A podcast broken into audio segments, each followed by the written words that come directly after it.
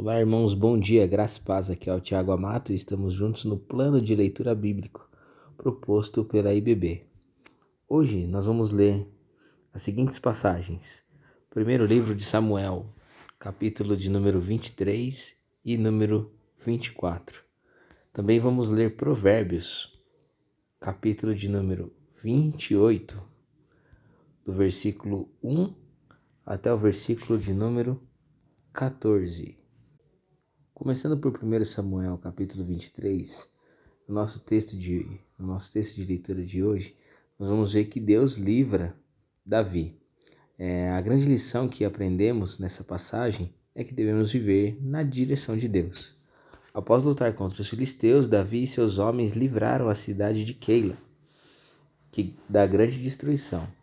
Contudo, antes de partir para a batalha, Davi consultou ao Senhor e perguntou se deveria fazer aquilo, e Deus consentiu. Quando, acabou, quando atacou os filisteus, Davi sabia que venceria, pois já havia consultado ao Senhor e recebido sua bênção.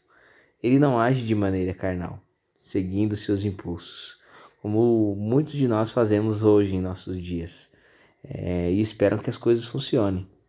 Na verdade, Davi sempre consultava ao Senhor para poder saber da melhor decisão. Mas passado algum tempo, Saul soube que Davi estava em Keila e decidiu ir atacá-lo. Sabendo disso, Davi consultou mais uma vez ao Senhor e perguntou se Saul viria de fato. E o Senhor confirmou que sim. Em seguida perguntou se o povo é, entregar, entregaria é, Davi a Saul. E o Senhor confirmou. Diante da resposta de Deus, Davi reuniu seus homens e partiu dali. Talvez se Davi confiasse na sua suposta bondade dos moradores de Keila e na gratidão que lhe deviam, ele nem teria consultado ao Senhor. Como resultado, Saul encontraria, e as grandes perdas poderiam ter-lhe causado. Davi desenvolveu o hábito de consultar ao Senhor, e isso foi um dos segredos do seu grande sucesso. Se nós quisermos ser bem-sucedidos, precisamos imitá-lo nisso.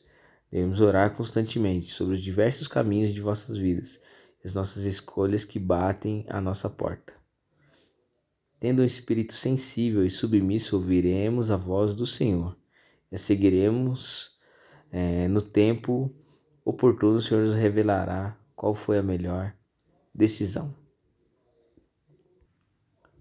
Passando agora para o capítulo de número 24, nós vamos ver que Saul continua a perseguir Davi pelos desertos. Em certa ocasião, ele entra em uma caverna para aliviar, é, para se aliviar, e não percebendo que Davi e um de seus homens estavam lá dentro. Diante da situação, os homens de Davi o instigaram fortemente a tirar a vida de Saul, inclusive dizendo que Deus havia criado aquela oportunidade para que ele fizesse isso. Porém, o futuro rei do povo de Deus era um homem que tinha discernido, é, tinha discernimento espiritual e não quis tocar na vida de Saul, pois ainda o considerava ungido de Deus, o rei da nação. A esperança de Davi estava é, em Deus, que ele tinha certeza que o Senhor mesmo lidaria com Saul. Mas para deixar sua piedade registrada em que Saul percebesse, ele cortou um pedaço de seu manto real. Mas mesmo isso lhe causou grande tristeza no coração e arrependimento.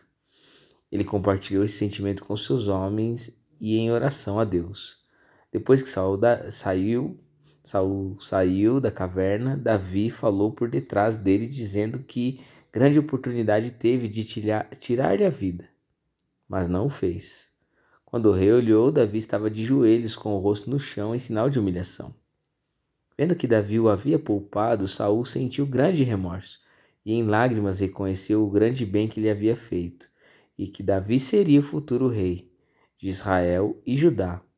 Mas mesmo assim não pediu perdão a Davi, o convidou a voltar pacificamente para casa. Saul estava impressionado, mas não havia se arrependido.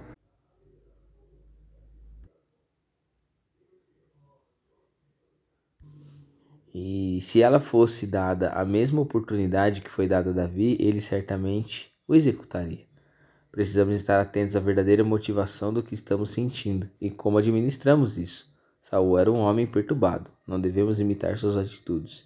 Que deve haver em nosso coração arrependimento sincero e claro diante de um erro e atitude de mudança.